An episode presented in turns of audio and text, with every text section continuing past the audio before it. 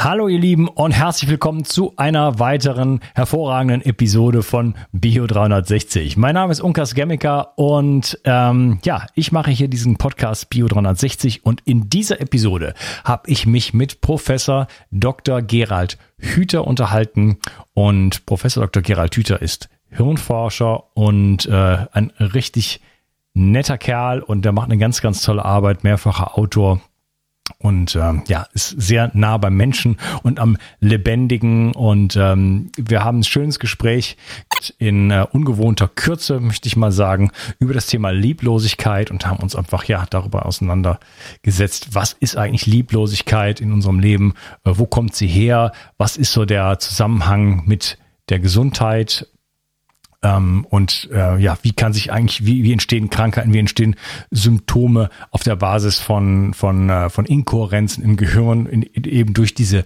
Lieblosigkeit. Wir reden ein bisschen über Corona, Social Distancing und noch vieles, vieles mehr. Also eine spannende Episode. Auf jeden Fall bis zum Ende anhören und in aller Kürze ein kurzes äh, Feedback hier von der Josette zu meinem neuen Buch Zurück ins Leben. Dank, lieber Unkas, für alles. Heute habe ich dein Buch Zurück ins Leben erhalten. Ich freue mich riesig aufs Lesen und besonders auch alles Mögliche umzusetzen. Hoffentlich, schreibt sie. Hoffe, das hoffe ich auch, liebe Josette, denn sonst bringt's alles nichts, denn das Tun, das Handeln ist natürlich das ganz Entscheidende und auch darum geht's ähm, in diesem Interview nicht nur leere Phrasen sozusagen zu dreschen, sondern wirklich ins Handeln zu kommen. Und dann schreibt sie noch, dein anderes Buch Neuanfang habe ich in zwei Tagen ganz durchgelesen und bin begeistert. Es kann also nur bergauf gehen ab jetzt. Ja, damit meint sie also, ähm, indem sie Dinge umsetzt, über die ich dort geschrieben habe. Ja, vielen Dank. Äh, sendet mir weiter so tolles Feedback. Das bereichert mein Leben, mein Alltag, macht mir Freude und gibt mir die Energie, hier ähm, einfach weiterzumachen und für euch die besten Inhalte sozusagen zu liefern. Viel Spaß mit der heutigen Episode. Ein ganz besonders wichtiger Baustein deiner Gesundheitsvorsorge sollte meiner Meinung nach die aktive Entspannung und Regeneration sein. Nur wenn du dich erholst, wird der Parasympathikus aktiviert und dein Körper kann regenerieren. Recover Hemp von Brain Effect setzt genau hier an und ist dein antioxidativer Stressschutz in fordernden Zeiten.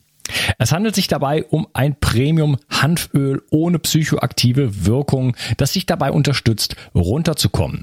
Gerade abends und nach dem Sport.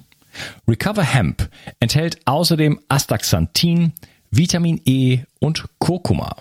So erhältst du zusätzlich einen besonderen antioxidativen Schutz. Das Öl wird in Deutschland schonend hergestellt und jetzt ganz neu. Du erhältst zu deinem Fläschchen noch kostenlos den digitalen Recovery Coach mit dazu. Recover Hemp findest du unter www.brain-effekt.com und mit dem Gutscheincode BIO360 bekommst du satte 20% Rabatt auf alle Einzelprodukte von Brain Effect. Merchandise-Produkte ausgenommen. Also, sichere dir jetzt deine Recovery-Unterstützung. Den Link findest du in der Beschreibung und in den Show Notes. 360. Zurück ins Leben. Komm mit mir auf eine Reise. Eine Reise zu mehr Energie und fantastischer Gesundheit. Ich möchte dir das Wissen und den Mut vermitteln, den ich gebraucht hätte, als ich ganz unten war. Dabei will ich dir helfen, wieder richtig in deine Energie zu kommen. Zurück ins Leben. Hallo Gerald, schön, dass du hier bist. Das freut mich auch, lieber Unkas. Mal sehen. Ich freue mich auf ein schönes Gespräch mit dir. Ja, ich auch. Ähm, eine, nicht eine, die erste Liebe meines Lebens mit 10, 11, 12 Jahren hat vor mehreren Jahren einmal von, von dir gesprochen und gesagt, das ist ja mein äh, Lieblings, ähm, jetzt sich ausgedrückt, äh, Hirnforscher. Hirnforscher, genau. Ganz Gedanken lesen. Mein Lieblingshirnforscher, ich dachte, wie viel, wie viel Hirnforscher hat sie denn so? Und äh, ja, bin damals auf dich aufmerksam geworden, verfolge seitdem deine Arbeit und äh, ja, bin sehr begeistert. Vor allen Dingen, wie du deine Arbeit in die Welt trägst. Ähm, ja, wir wollten uns über das Thema Lieblosigkeit unterhalten, vielleicht äh, auch ein sehr aktuelles Thema, gerade jetzt auch mit Corona und Co. Ähm, sicherlich sehr, sehr wichtig. Äh, bevor wir einsteigen, vielleicht kannst du ein paar Worte noch zu dir sagen. Ja, ich muss das immer so ein bisschen vorne wegstellen. Ich, ich bin so eine Art Hirnforscher geworden, weil ich irgendwann angefangen habe zu begreifen, nachdem ich zig Jahre da oben im Hirn herumgesucht habe, wie das alles funktioniert, habe ich dann angefangen zu begreifen, dass unten noch ein Körper dran hängt. Normalerweise. Und das, ja. Und dass man eigentlich überhaupt nichts sagen kann über das, was da oben passiert, wenn man den abtrennt und so tut, als ob der nicht da ist. Das ist so eng alles miteinander verbunden, dass weißt du ja, und das wissen auch wahrscheinlich die Mitglieder deiner Community alle ganz genau, dass man das Hirn nicht von dem Rest des Körpers abtrennen kann, weil alles, was im Darm passiert, hat einen Einfluss auf das Hirn und alles, was im Hirn passiert, hat auch einen Einfluss auf den Rest des Körpers, sodass das eigentlich alles ganz eng zusammengehört. Das war der erste Einschnitt in meinem Hirnforscher-Dasein. Ich konnte dann gar nicht mehr Hirnforscher sein, ohne auch gleichzeitig Körperforscher zu sein. Und das nächste kam dann, als deutlich wurde, wie sehr wir als soziale Wesen durch die Erfahrungen geprägt werden, die wir in unseren Beziehungen mit anderen Menschen machen. Also geht bei Mama und Papa los und endet beim Arbeitgeber. Und das äh, führt dann dazu, dass das Hirn sozusagen anhand dieser Erfahrungen ja strukturiert wird. Das heißt, wieder kann ich im Hirn eigentlich gar nichts Vernünftiges beobachten, wenn ich nicht diesen Erfahrungshintergrund und die Art und Weise, wie diese Erfahrungen im Hirn verankert worden sind, mit in diese Überlegungen einbeziehe. Also war ich dann nicht nur Hirn- und Körperforscher, sondern nun auch noch Hirn- und Gesellschaftsforscher. Und da merkst du schon, das ist jetzt zu eng für eine universitäre Laufbahn. Dafür gibt es kein Fach. Das kann man nicht mehr in Schachteln packen. Dann wird man plötzlich in Bereichen, landet man in Bereichen, wo die einem dann sagen, davon hast du doch gar keine Ahnung. Und dann ist das schwierig geworden. Und dann habe ich gesagt, okay, dann mache ich das aber trotzdem weiter, auch wenn jetzt für so eine Ansätze an der Universität und im akademischen Bereich nicht so viel Platz ist. Und, äh, und mache das aber für die Öffentlichkeit. Also habe dann angefangen, Bücher zu schreiben und diese populärwissenschaftlichen Arbeiten, die du dann eben erwähnt hast, das ist der Versuch, diese Erkenntnisse aus der Hirnforschung dann in die Öffentlichkeit zu tragen. Oftmals ist es auch ein Versuch von mir, irgendwas, was mir so an, an Phänomenen im Augenblick so auffällt. Also im Augenblick zum Beispiel die Angst im Zusammenhang mit dieser ganzen Corona-Krise. Dann nehme ich mir so ein Thema und will es dann aber auch ganz genau wissen und verfolge das tief und dann, wenn ich es verstanden habe, ist es dann eigentlich kein Kunststück mehr, das noch hinzuschreiben und das jemand anderem zu erklären. Aber ich glaube, die Voraussetzung, dass man sowas machen darf und auch leicht machen kann und dass es einem auch leicht fällt, ist, dass man es dass man es selber verstanden hat. Ja. Also wenn ich die Photosynthese als Lehrer nicht verstanden habe, kann ich es auch keinem Schüler erklären. Dann nützt auch nichts, wenn ich da so Arbeitsblätter habe. Ja, okay. Du hast eine Stunde Zeit mitgebracht, das ist ein knapper Rahmen, deswegen versuche ich jetzt das Ganze so ein bisschen mal zu, zu komprimieren und äh, ein bisschen knapper zu halten. Äh, schöne, schöne äh, Übung für mich sozusagen. Du hast gesagt, unten hängt noch was dran. Äh, das finde ich ein ganz, ganz wichtiger Punkt, denn diese Spalten, dieses, dieses, dieser, dieser, dieser myopische Blick auch auf Dinge, der, der überträgt sich ja auch auf das gesamte Gesellschaftsbild und schon, schon Goethe hat damals so, mit Goethe versus Newton, Farbenlehre, er hat gesagt, eine Wissenschaft, wo der Mensch nicht berücksichtigt wird, ist sinnlos. Ja, und wir stecken eigentlich voll in dieser, in, in, in genau dieser Denkweise immer noch drin, in diesem utilitaristischen Weltbild, äh, wo wir denken, ah, da draußen gibt es ein Außen und wir sind davon irgendwo getrennt und es gibt biochemische ähm, äh, Wechselwirkungen, die, die ganz klar sind und äh, jetzt kommt der Virus und dann passiert das und das. Aber dass da ein, eine Verschränkung ist mit dieser Welt da draußen, das scheint immer noch nicht so ganz, oder behaupte ich jetzt einfach mal, ähm, ähm, ja, so in die Menschen eingesickert zu sein. Wir wollen uns über Lieblosigkeit ähm, unterhalten. Ähm, das Trennen, die Angst, die Lieblosigkeit, das ist ja schon, da sind wir ja schon sozusagen auf dem allerbesten Wege. Was verstehst du unter Lieblosigkeit und wo denkst du, stehen wir heute? Du hast das schon richtig auf den Punkt gebracht. Unsere Welt krankt an diesem Zerlegen. Und das, wir mussten aber, das muss man dann liebevoll auch anerkennen, wir mussten in der Aufklärung, um aus diesem mittelalterlichen Sumpf ja. äh, herauszukommen, mussten wir erstmal äh, die Hoffnung haben, dass es uns die nackte Vernunft erlaubt, äh, die Dinge zu erkennen und sie dann auch zu beschreiben und sie dann auch zu bauen und äh, damit die Welt zu verändern. Und damit sind die Menschen damals aufgebrochen und haben gehofft, dass es so geht, dass sie eine, eine andere Welt bauen können, indem sie analysieren, messen und das machen, was wir heute objektive Wissenschaft nennen. So, und das Ergebnis davon ist ja auch beeindruckend. Immerhin haben wir es bis auf den Mond geschafft. Ja, und weil wir alles schön zerlegt haben in einzelne Fachgebiete, haben sich die Wissenschaftler und Forscher immer mehr spezialisiert, auch in der Technik, so dass eigentlich diese Strategie, die Dinge zu zerlegen, um sie anschließend äh, so zu rekonstruieren und, und dadurch auch die Kontrolle über diese Prozesse zu gewinnen, die war schon ganz gut. Und äh, und die ist vor allen Dingen dann gut, wenn es um einfache Sachen geht. Also wenn man wirklich sowas wie einen Flug zum Mond planen muss. Den kann man in lauter Teilschritte zerlegen, kann man alles messen. Das Problem, was wir heute haben, ist, dass wir merken, dass die Welt eben nicht äh, sozusagen kompliziert ist, sondern die ist komplex. Und in dieser Welt hängt alles mit allem zusammen. Und, und, äh, und deshalb kann man dann nur nicht mehr im Hirn herumstochern und sich fragen, wie das Hirn funktioniert, ohne eben diesen Körper gleich mit anzugucken und umgekehrt.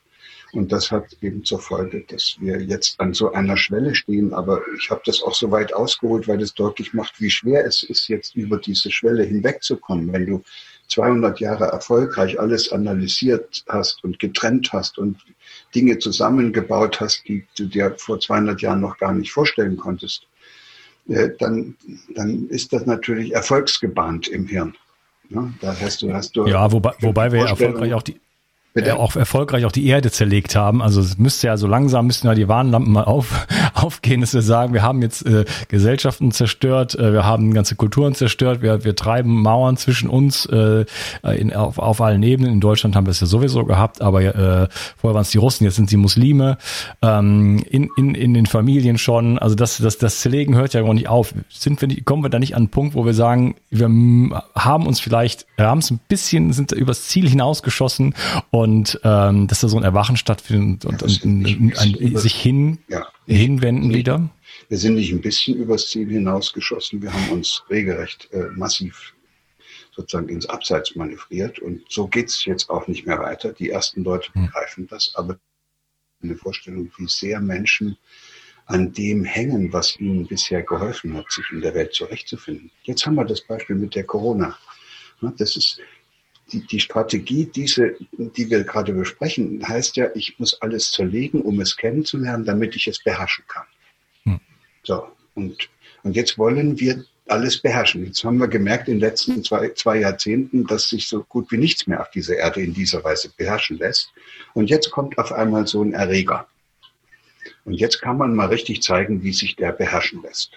Da wird also Lockdown gemacht und da wird gearbeitet und da werden Vorschriften erlassen, wie das jetzt zu gehen hat. Und das ist ja auch alles richtig aus der Perspektive der Virologen. So, und, und, aber das ganze Geschehen ist viel zu komplex. Also jetzt lernen wir langsam, dass viel mehr Leute an anderen Dingen gestorben sind, die mit dem Lockdown zusammenhängen, als an dem Virus. Und wir lernen oh ja. plötzlich, dass wir auch äh, eigentlich nicht Angst vor dem Virus haben. Wir haben Angst vor einer geschürten Angst, die sich in der Gesellschaft, und zwar global, ausgebreitet hat. Also auf einmal merken wir, dass wir mit dem Machbarkeitswahn, der uns bisher befallen hatte, an eine Grenze gestoßen sind und dass wir irgendwie unser, viele Leute würden sagen, das Bewusstsein ändern müssen. Ich mache das immer nicht gleich, hänge das nicht so hoch. Ich sage, es wäre gut, wenn wir unsere eigenen Vorstellungen und endlich zu der Einsicht kämen, dass das Leben lebendig ist und dass sich das nicht in Schraubzwingen einzwängen lässt und dass man es auch nicht beherrschen kann. Dass, die, dass das Kennzeichen des Lebendigen die Unberechenbarkeit ist und die Unvorhersehbarkeit. Und wenn es das nicht mehr wäre, wäre es tot. Hm. So, und dann kommt eben, das ist schon, schon fast äh, eine Parodie, also dann kommt das kleinste Lebewesen, was wir uns überhaupt vorstellen können, ein Virus. Zerschmettert uns unser gesamtes Weltbild und unseren gesamten Kontrollwahn. Deshalb haben wir jetzt so ein Problem. Das, damit kann sich nicht jeder abfinden und du siehst ja, wie viele Menschen im Augenblick immer noch glauben, man könne das jetzt mit geeigneten Maßnahmen alles wieder in den Griff kriegen. Und es würde dann vor allen Dingen alles wieder so wie vorher. Menschen hängen an ihren Ideen wie mit Ketten, sage ich immer. Ja, ich hatte schon eine sehr interessante Episode zum Thema Viren, Bakterien mit äh, Anne-Katharina Zocke und da haben wir auch da und auch ein anderes Gespräch mit Dr. Zach Busch und da haben wir auch darüber geredet, dass äh, dieses dieses ähm, diese diese Perspektive auf diesen, diesen Kampf, ne, dass das eine, eine dass das Ideen aus dem 19. Jahrhundert im Grunde genommen sind. Aber wie prävalent das 2020 immer noch ist und und eigentlich noch viel schlimmer denn denn, denn je, denn Grippe hat es ja immer schon gegeben und mit äh, sowas wie Pest und Ebola haben wir ja glücklicherweise jetzt hier nichts zu tun. Da wüsste ich gar nicht, was dann los wäre. Aber diese Angst scheint ja irgendwie in uns drin zu, zu sitzen. Ich sehe auch jetzt hier in Frankreich immer noch Leute alleine auf dem Fahrrad, obwohl es schon die Zahlen geben ja nichts mehr her. Wir sind jetzt hier, es ist jetzt der 19.06., wo wir das aufnehmen. Die Zahlen geben nichts mehr her, es hat niemand irgendwas und die Leute sind trotzdem noch, haben immer noch Angst und haben ihren Mundschutz und alleine auf dem Fahrrad und so weiter, als wenn da irgendwo äh, eine, eine Gefahr bestünde. Äh, ist das etwas, hat das was schon mit Lieblosigkeit zu tun? Ist das, ist das, ist das etwas, was uns innewohnt? Wie kommen wir auf die Welt eigentlich? Ja, das sind jetzt zwei verschiedene Fragen, die müssen wir der ja. Reihe nach durchgehen. Ja wir kommen eigentlich auf die Welt in der Hoffnung, dass uns da draußen jemand in den Arm nimmt. Wir haben vorgeburtlich die Erfahrung gemacht, dass wir aufs engste mit dieser Person verbunden waren. Und wenn man dann in so eine fremde Welt gelangt, dann hat man dringend das Bedürfnis, dass es wieder so weitergeht wie vorher. Und deshalb äh, wird dann automatisch im Hirn, das gibt, macht ja im Hirn so ein Durcheinander. Das nennen wir dann ja auch Inkohärenz, da wird ein Haufen Energie verbraucht. Das Hirn versucht jetzt sozusagen eine Lösung zu finden und es gibt eine vorgefertigte Lösung da oben, die sich wie ein Reflex sozusagen dann äh, durchsetzt und die heißt Brüllen. Und dann schreit man, weint man. Und wenn man Glück hat, kommt, nimmt die Mutter einen dann auf den Arm und äh, gibt einem Teile dieser Welt, die man da eben noch kannte, wieder. Den Herzschlag hört man, die Haut, man, man riecht die Mutter, die sagt vielleicht auch beruhigende Worte, die Stimme kennt man schon und so kommt man dann wieder zur Ruhe. Und dann bildet sich das aus, was man so eine Beziehung zwischen der Mutter und diesem Kind bezeichnet. Bei manchen Tieren kann man sehen, dass da auch noch bestimmte Hormone ausgeschüttet werden. Die werden bei Menschen auch noch ausgeschüttet. Die nennt man dann auch noch Bindungshormone, Oxytocin, Prolaktin. Das sind solche Hormone, aber, aber allein dadurch, dass man jetzt jeder Mutter Prolaktin und Oxytocin spritzt, spritzt, entsteht diese Bindung eben nicht. Deshalb ist das beim Menschen alles viel komplexer. Wir haben die alten Mechanismen noch, aber wir müssen sie sozusagen beim Weg ins Leben immer wieder neu erfinden. Die Mutter muss das Kind kennenlernen und das Kind muss die Mutter kennenlernen. Und, und natürlich hat ein Kind sozusagen, was auf die Welt kommt, diese Fähigkeit, auf sich selbst aufzupassen. Und das wäre, das wäre das, was mit liebevollem Umgang zu bezeichnen wäre. Diese Fähigkeit oder dieses, auch diesen, dieses Bedürfnis, alles dafür zu tun, dass es einem selbst gut geht, dass man mit sich selbst verbunden bleibt, dass man bei sich bleibt, dass man sich nicht in der Welt verliert. Das wäre ein liebevoller Umgang mit sich selbst. So, und was wir jetzt haben, ist, das sagen die Psychologen, nennen das immer Entfremdung. Man man versucht, in diese Welt hineinzuwachsen. Das haben wir alle hinter uns. Und dabei merkt man plötzlich auch schon als kleineres Kind, dass manches, was einem so Riesenfreude macht, jetzt nicht so ganz willkommen ist auf dieser Welt von den Erwachsenen. Also wenn ich in Kindergarten und Schule komme ist und ich habe dieses unglaubliche Bedürfnis, mich zu bewegen, merke ich relativ schnell, das geht da nicht entweder ich kriege Ärger oder ich kann nichts lernen. Also muss ich selbst versuchen, dieses Bedürfnis, mich bewegen zu wollen, zu unterdrücken. So, und das funktioniert hirntechnisch, indem über dieses Gebiet im Hirn, was dieses, diese Bewegungsmotivation generiert, da wird eine hemmende Verschaltung drüber gebaut. So, und dann kann ich sitzen bleiben, den ganzen Tag. Manche bleiben dann das ganze Leben lang sitzen und kriegen kein Bedürfnis wieder, weil die ihr Bewegungsbedürfnis weggehemmt haben. Andere hemmen ihr Bedürfnis nach Neues zu entdecken weg. Die wollen dann auch nichts mehr wissen. Manche ihre Gestaltungslust, manche ihre, ihr Mitgefühl. manche sind auch gezwungen, ihr, dieses Bedürfnis wegzuhemmen, dass man sich gerne um irgendwas kümmert. Also da bestehen viele Möglichkeiten, wie man jetzt nur damit man dazugehören darf und in diese Gesellschaft hineinpasst, sich selbst Gewalt antun muss und sich selbst, ich nenne das immer gerne, vitale Bedürfnisse einwickelt. Und das, und da geht die Lieblosigkeit dir selbst gegenüber los. Weil mhm. du dann gar nicht mehr du bist, sondern du hast dich angepasst an das, was die anderen wollten. Am Ende bist du dir sogar ganz fremd geworden. Und du, manche können sich dann selber nicht mehr leiten, so wie sie geworden sind. Und lieb, liebevoll wäre es jetzt, das einfach anzunehmen und zu sagen, okay, das ist mir passiert. Und jetzt gucke ich mal, ob ich das wieder loswerden kann. Also das würde heißen, wenn sich das im Hirn alles verwickelt hat, könnte ich dann einfach versuchen, es wieder zu entwickeln, wieder auszupacken, so dass es wieder rauskommt, dass die Sinnlichkeit wieder rauskommt, dass diese Freude an meinem eigenen Körper wieder rauskommt, dieses Mitgefühl, diese Entdeckerfreude, Gestaltungslust und dass ich auch wieder gern mich um was kümmere, so und und da werde ich wieder lebendig. Und da äh, kann man sagen, ist das dann ein Gefühl, dass man anfängt, sich selbst in seinem eigenen Körper wohlzufühlen und dann wird man auch liebevoll mit diesem Körper umgehen. Dann achte ich darauf, was da für Bedürfnisse sind. Dann esse ich nicht irgendwelches Zeug, nur weil alle anderen das essen, wenn ich ein feines Gespür dafür habe, dass mir das doch in Wirklichkeit gar nicht gut tut. Ja, dann mache ich bestimmte, ich mache einfach ganz viele Dinge nicht mehr, die, die vielleicht alle anderen machen, aber die ich nicht mache, weil ich einfach liebevoll mit mir selbst umgehen will. Dazu gehört auch, dass ich mich anderen nicht mehr zur Verfügung stelle, wenn die mich für irgendwelche Zwecke benutzen wollen.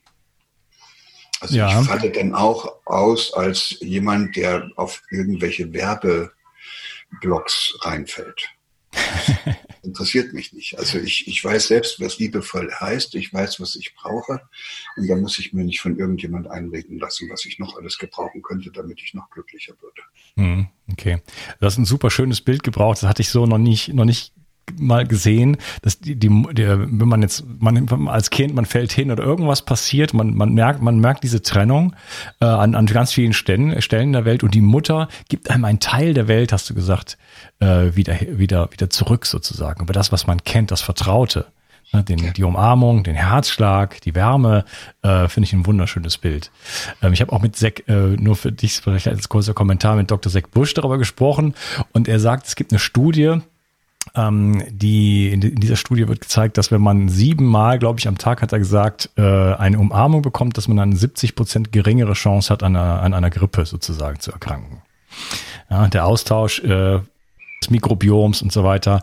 Ähm, wir stehen in Kontakt, in Kontakt mit der gesamten Welt und das ist so ein, das geht halt auf alle Ebenen. Und ich, das finde ich so, so wunderschön an der ganzen, an der ganzen Sache. Und äh, du hast dann gesagt, okay, der, der, die Lieblosigkeit fängt im Grunde genommen dort an. Wir, wir, wir merken als kleines Kind ganz oft, wir sind nicht okay so, wie wir sind. Das ist ja, du hast ein Beispiel genannt, aber da gibt es ja Millionen sozusagen und deswegen teilen wir quasi oder ähm, legen wir Persönlichkeitsanteile sozusagen ab, weil die sind nicht okay. Die, der Strom der Liebe meiner Mutter oder meines Umfeldes ist dann plötzlich, der versiegt plötzlich und dann fange ich an, Dinge von mir abzulehnen. Da gibt es dann Mechanismen auch im Gehirn, wie das dann funktioniert.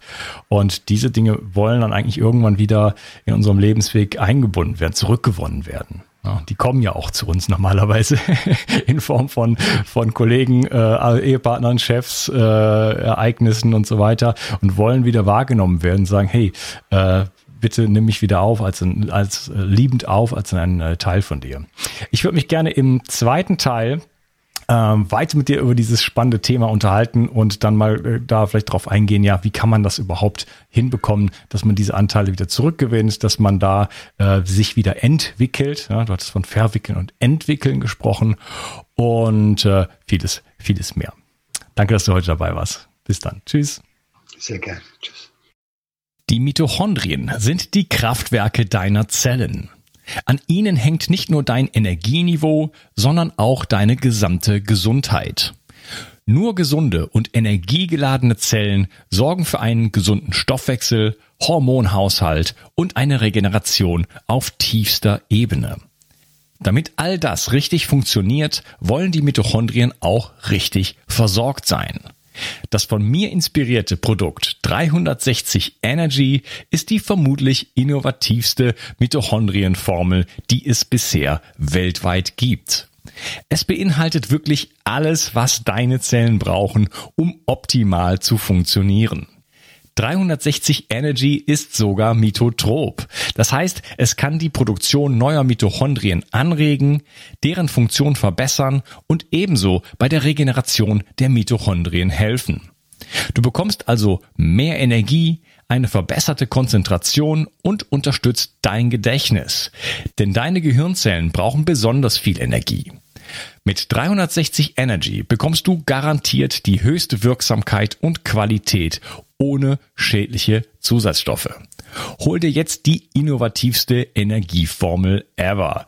Den Link findest du in der Beschreibung oder in den Empfehlungen auf meiner Seite. Bio 360. Zurück ins Leben. Komm mit mir auf eine Reise. Eine Reise zu mehr Energie und fantastischer Gesundheit. Ich möchte dir das Wissen und den Mut vermitteln, den ich gebraucht hätte, als ich ganz unten war. Dabei will ich dir helfen, wieder richtig in deine Energie zu kommen. Zurück ins Leben.